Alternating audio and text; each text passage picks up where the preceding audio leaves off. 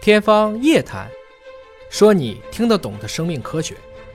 欢迎各位关注今天的《天方夜谭》，我是向飞，为您请到的是华大基因的 CEO 尹烨老师。尹烨老师好，向飞同学好，本节目在喜马拉雅独家播出。嗯，呃，黑洞的首张照片儿面世了，又引起了人们对于未来星际探索的一个兴趣啊。，以及对过去回忆的一些勾引啊，比如说大家想起了蜂窝煤对，也想起了说，影片当中呈现的这个黑洞的影像和真实照片儿好像还是有点差距。对啊，啊呃，但是大家就觉得这个神人真是够神的了，就是爱因斯坦，嗯、对吧？他提出的这个理论，经过验证之后，竟然和我们真实拍到的照片儿分毫不差，这个是大家觉得很神奇的地方。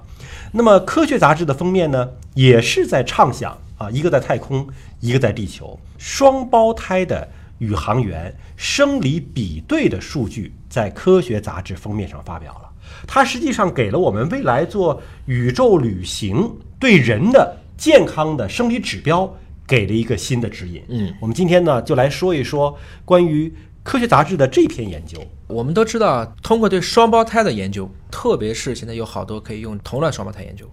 因为基因组都一样嘛，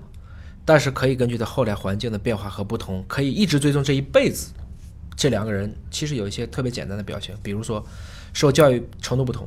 那么最后大家的智商啊、收入啊、健康情况，这个其实是在英国、美国都做得非常好的一类的前瞻性研究。嗯，但是今天这个条件呢是比较苛刻的，它是要求一个在天上飞，一个在地球上待着。嗯，因为太空和地球上它的环境是完全不一样的，特别是太空当中是没有重力的，对，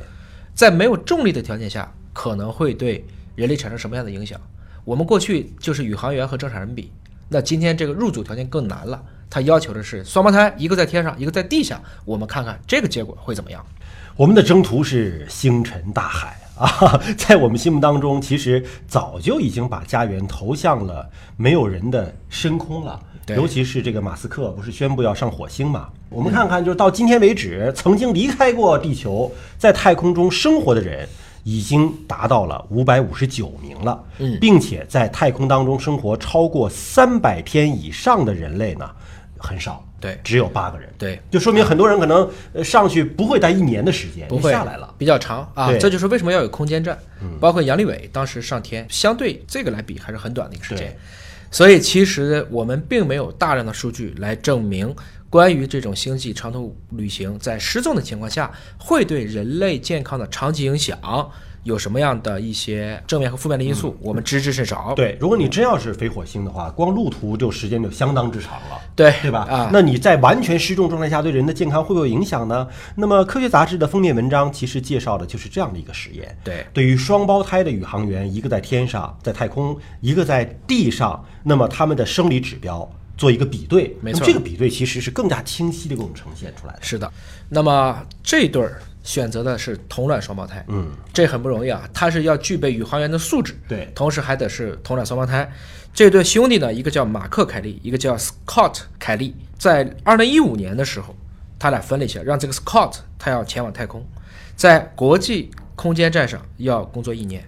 同时这个 Mark 作为对照，在地球上待着。因为他俩是同卵的嘛，嗯对我们理解成走的时候应该两个人几乎是分不出来的，基因组是完全一样的。哎，而且可能外貌也都是非常非常接近的。那一年以后见喽，大家会怎么样？我们知道失重环境除了说没有重力之外啊，那你在狭窄的空间站里边，那宇航员的这种心理压力也是不一样的。对，包括在太空没有大气层的保护了，那么有一些太空中的电离的辐射，对也会穿透飞船的金属外壳。那么所有的这些影响，对人到底会有什么样的一个结果？这篇研究给出了结论吗哎，我们说美国宇航局，大家更知道的名叫 NASA。 ？NASA 那么 NASA 其实是设置了非常多的研究专题，包括你的生化、认知、表观遗传学、基因表达、免疫、代谢、微生物组、蛋白质组、生理，还有一个长寿的指标端粒的长度。大家希望能够对这一对儿，既然同卵双胞胎，我就是选择了基因背景完全一样的水平看，那么我想知道一年以后，以上说的这十个指标之间到底有什么差异化的区别？你看，这一五年这个 Scott 上了太空了，真的是待了一年的时间。一六年回到地球，他回到地球之后就可以采样了，对吧？对各种分析指标就可以开始分析了。对那么经过了这种分析比对，三年之后，你看这个科学研究的脚步还是要经历相当长的时间的啊。对三年之后，结论终于发表在了顶尖的学术期刊《科学》杂志上，而且光这一篇文章就长达二十页。我们看看这里边发现了一些不可思议的变化。好，首先说，同样发 Science 或 Nature，有一部分呢就是一种非常简单的一个 review，这个可能就几篇儿来说一说；还有一些呢就是一个很短，类似于像新闻，嗯啊，我就是给一个 letter 一个小板块儿，这种二十篇的文章。我们叫 article，嗯，这种 article 呢，一般来讲就是非常非常严谨的介绍我怎么选题的，我什么方法，我怎么做的。应该说，它完成这十项的指标，每一个指标又有若干个亚项，然后把这些都做对应的统计分析，确实是需要一个非常长的时间的。嗯、但是真正这个实验呢，设计的关键点是在于这一对儿双胞胎的选择是很不容易的。嗯，你得恰好的有具备这种与患源前置的同卵双胞胎，还有这个意愿，他愿意上去，双方都愿意参加，所以也感谢这两位宇航员，其实为了人类的太空事业。其实做了一个非常卓越的选择，他们俩甘当两只小白鼠，来为我们给出了非常多有意思的结论。比如说，我们把目前已经发生的变化在这篇文章里写出来了，它分成了三档。第一档叫低风险，嗯，低风险就是说有变化，但是似乎看不见对健康可能带来一些显著负面的影响。嗯，这里特别说到了肠道菌群，因为你在太空当中吃的东西跟地球上也完全不一样，哎，不可能一样，对吧？啊你你不可能煎炒烹炸上去 的，没错上不去的。哎所以肠道菌群发生了很大变化。对，就是我们大部分肠道菌群，一个是厚壁菌，一个是拟杆菌，像我们大肠杆菌，它嗯是杆儿状的。那大家发现太空下来了以后呢，厚壁菌变多了，而拟杆菌变低了，但是返回地球以后，慢慢的就恢复正常了。所以呢，这个结果大家也觉得可能就是因为食物特殊了，嗯，也可能其他的昼夜节律啊、失重啊相关的失重啊，还有这些辐射、生物钟紊乱，都带来了很多的变化。但是这种变化对人有益还是有害，能判断吗？不知道，因为我们知道，即使在地球上的人嗯也有这两种厚壁菌和拟杆菌，就呈这个状态的，所以原因不明，嗯，带来的风险，他们认为即使有，因为也能恢复，对所以这就是个低风险，对，毕竟那是一个外来的物种，嗯，他们只是寄居在人类的肠道内，那么第二档呢就被列为中等风险了。没错，啊大家这里面主要说的是心血管的一个变化，应该说因为失重了，失重以后相当于说我们所有的体液分布和地球上就完全不一样了。我们看《流浪地球》，吴京在最后一幕哭了，哭的时候他的眼泪是呈一个晶莹的水珠的方式出来的对，因为你在体内这些血管很多时候可能会被胀起来了。那我感觉就是心脏不需要使那么大劲儿了，哎就能够把这个血液循环一圈了。啊、或者说呢，这有的时候，因为你血压一开始你往上蹦的时候，你感觉阻力小，但是从上往下它也不流了，嗯，对吗？它没有重力了，所以它最后给出来的结果是呢，这个 Scott 它的颈动脉开始扩张了，而颈动脉的最内两层开始变厚了。我们知道这个变厚实际上相当于血管狭窄了，实际上是对你的整个的血管带来了负面的影响。同时，我们一般看这个视网膜做一个眼底的，类似于用一些影像做扫描，发现眼底的血管系统也出现了一些异常。嗯，这有可能会引起它的一定的视力变化，比如说它可能会出现更早的一些视网膜脱落啊。我们假如说啊，它原来就有些问题的话，所以这类的大家看起来是一个跟负面健康影响比较相关的，所以列为了中等风险。而且心脑血管疾病是人类第一大杀手啊，嗯，对吧？那么上太空一年导致这个心脑血管出现了一些变化，这个风险还是要引起太空旅行者的关注的啊。对因为这还不是最大的风险，对对吧？高风险是什么呢？高风险很明显，一般最高的风险有一类叫做生殖毒性，什这么是叫我生殖毒性？我们在做各种各样的药物临床实验的时候，经常会讲这个生殖毒性，它可能会对你的基因产生影响，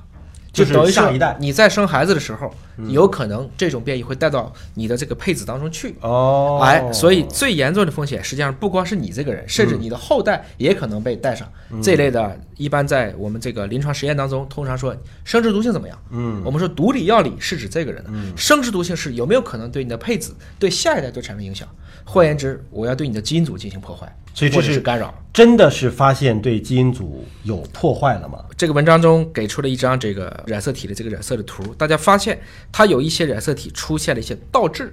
倒置，比如说原来的顺序是 ATCG，嗯，现在把它倒过来了，变成 CGTA，嗯，啊，当然它这个倒置一般指的是片段，要比我刚才说的这个要大很多，嗯，这种情况下一般来说要发生在肿瘤的基因组才可能，但是也没有说说这些宇航员就因此而癌变了，但是它这个有可能会传给下一代。哎，这里面并没有跟生殖毒性就挂起来，但是我们可以想象，因为在宇宙当中缺乏了我们整个大气层的保护，它的电离辐射，大家说，哎，这个宇宙飞船不是金属的吗？可以穿。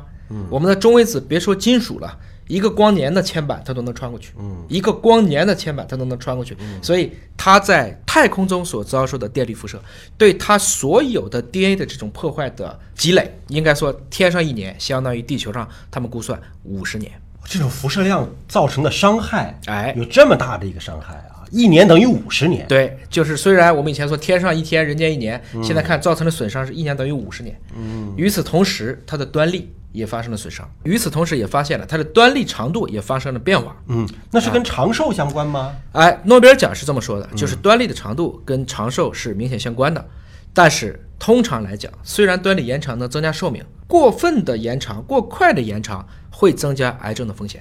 有很多癌细胞癌变的第一步就是先延长它的端粒，延长端粒，细胞就有可能变成永生化，就变成癌细胞了。那你说它这个端粒得到了延长，到底是延长到长寿的那个长度，还是延长到癌变那个长度？啊、大家因为只有一年嘛，没法嗯对说。但是因为跟踪他做嘛，做了以后，这个文章也写了，他又加速的缩回到正常情况了，哦，回来之后又缩了。哎，又修复回去了。所以呢，这个加速的这种缩短，就感觉这个人在加速的变老，所以他们称之为这可能会使他衰老的这个风险变得来得更早了。老的也更快。哎，是这个样子。我的天哪，这在天上待一年，这受到多大伤害啊！这个没错这以后宇航员还能长期的三百多天的在天上待？现在看起来就带来了很多一些类似的情况。反过来讲，我们也可以去尝试，可能有更好的保护或是更好的调节，来避免这些情况的发生。特别是如果以后我们可以带，比如说它是一五到一六年的，嗯，今天它完全可以带一台，比如说华大产的小测序仪也可以了，可以在上面自己坐着看，那可能就不用等一年了。大家可能会知道，比如说是不是从三个月开始才逐渐不适应的？那我们可能以后为实验操作，我们可以把上限定成三个月啊，嗯，这么去想这个问题，嗯。就来规划在太空科学的驻扎时间。星际旅行那没有办法，是吧？如果你改变不了宇宙飞船的速度，我们没有办法去缩短这个时间。但是，如果我们证明三个月以上的损害突然变大，我们以后尽量定在一百天，可能会对宇航员的保护是一个比较理想的状态。所以现在很多国家在筛选宇航员的时候，都是要筛选已婚有孩儿的，哎，再往天上送。没错可能也是担心说，一旦上去之后有一些生不殖明的毒性，对不对？生殖毒性嗯不知道的东西，万一遗传下来了，对，所以呢，有的时候你可以想啊，我们还是说天人合一。天人合一，有些东西看来是不对的，比如说。我们说东方，后来发现什么是东方？地球是圆的，哪有东方？是以谁为基准的东方？但二十四小时的昼夜节律，这确实是存在的。因为这个昼夜节律你改不了，对所以他们上去以后发现也离开地球了，连昼夜节律也变了。这个时候就出现了大量的紊乱，这些紊乱的指标都以我们今天可以检测的方式，有一些是可以固定下来，有一些是可以回到地球会调节过来。嗯，而且我们也知道，最基本的上太空之后都会骨质疏松。嗯。所以这两个人他给的图面，你会发现明显一个比另外一个人矮了一截儿。但我在想这个问题哈，嗯假如说未来星际的移民实现了。那如果那个星球它的自转周期、公转周期跟我们现在地球完全不一样，没错那不就意味着你的日夜的节律也会发生本质的变化？可能你一天是三十八个小时，或者一天是十二个小时，对，那对人的健康会不会其实也造成影响呢？一般来讲，大家会有一个度，这个就相当于我们有时候出国，时差三小时以内，大部分人很快就适应了。嗯，时差十二个小时要经历一个相当长的时间。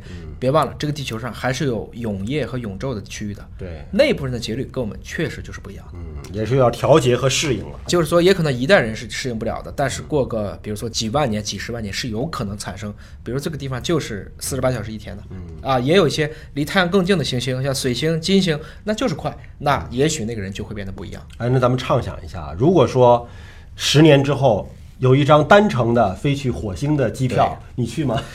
这个问题上次 冯仑也问过啊我，我们当时讨论这个活在火星的人，我想，如果说跟我的家人在一起，家人都同意，那我还是可能是会愿意去的。嗯，但是明知道是单程回不来啊，了，是，呃前提是在于我们这个过程中是不是已经对科学有过足够的科研和掌握了，论证清楚了没有？说清楚。但我相信，就像我们当时阿姆斯特朗那一小步一样，总有一批人类会代表人类迈出太空、跨出这第一步的。好，感谢叶老师，我们也期待着啊，这个人人都可以星际旅行的那一天能够早日到来。那么下期节目时间我们再会。